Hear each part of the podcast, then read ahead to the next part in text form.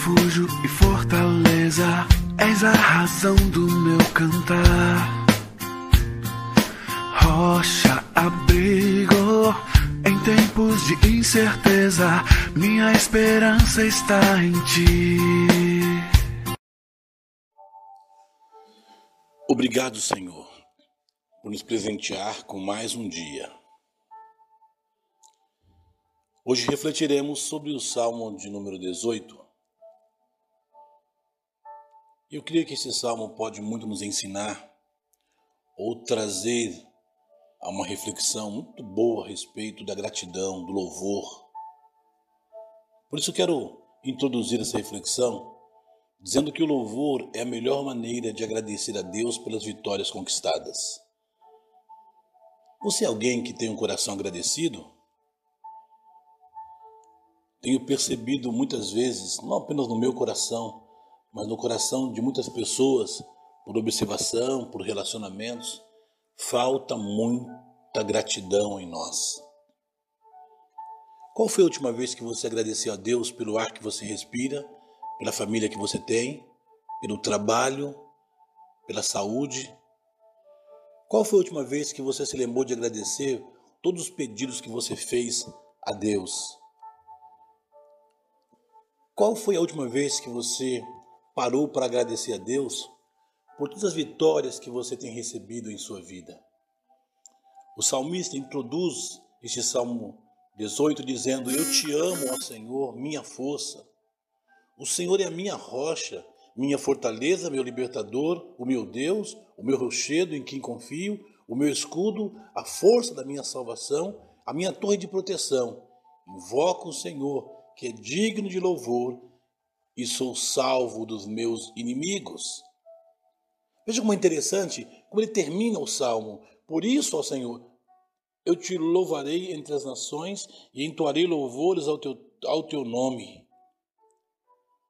Veja que o salmista aqui, e é interessante porque esse Salmo 22, quando você tiver o cuidado de lê-lo, você pode também abrir sua Bíblia no, em 2 Samuel 22 e vai perceber que aquele, aquela, aquilo que é contado por Samuel nesse capítulo 22 é exatamente aquilo que está nos 50 versos do Salmo 18. Parece-me que Davi usava essa canção ou essa expressão de gratidão em muitos momentos da sua vida. Por exemplo, em 2 Samuel, ele vem de uma série de dificuldades.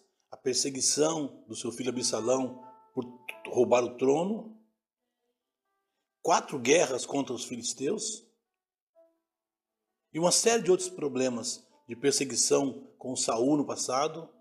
E em todo o tempo, ele diz: Eu te amo, Senhor, minha força. Por isso, ó Senhor, eu te louvarei entre as nações e entoarei louvores ao teu nome.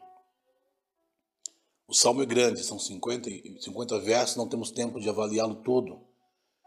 Mas é interessante nós percebemos aqui claramente que dos versos 4 ao verso 48, ele está replicando, relembrando, trazendo à memória todos os benefícios, as vitórias que ele recebeu das mãos do Senhor. Quero desafiar você, meu irmão, você, meu amigo, a que nós avaliemos a nossa vida. Não poderíamos nunca deitarmos para dormir à noite sem agradecermos tudo aquilo que Deus tem feito por nós. Até aqueles momentos de aflição, de dificuldade, de dor, que nós não entendemos bem, mas que o Senhor, que é soberano, que é poderoso, que é eterno, sabe muito bem por quê. Por isso, Davi tem a, um hino que ele canta em todos esses momentos.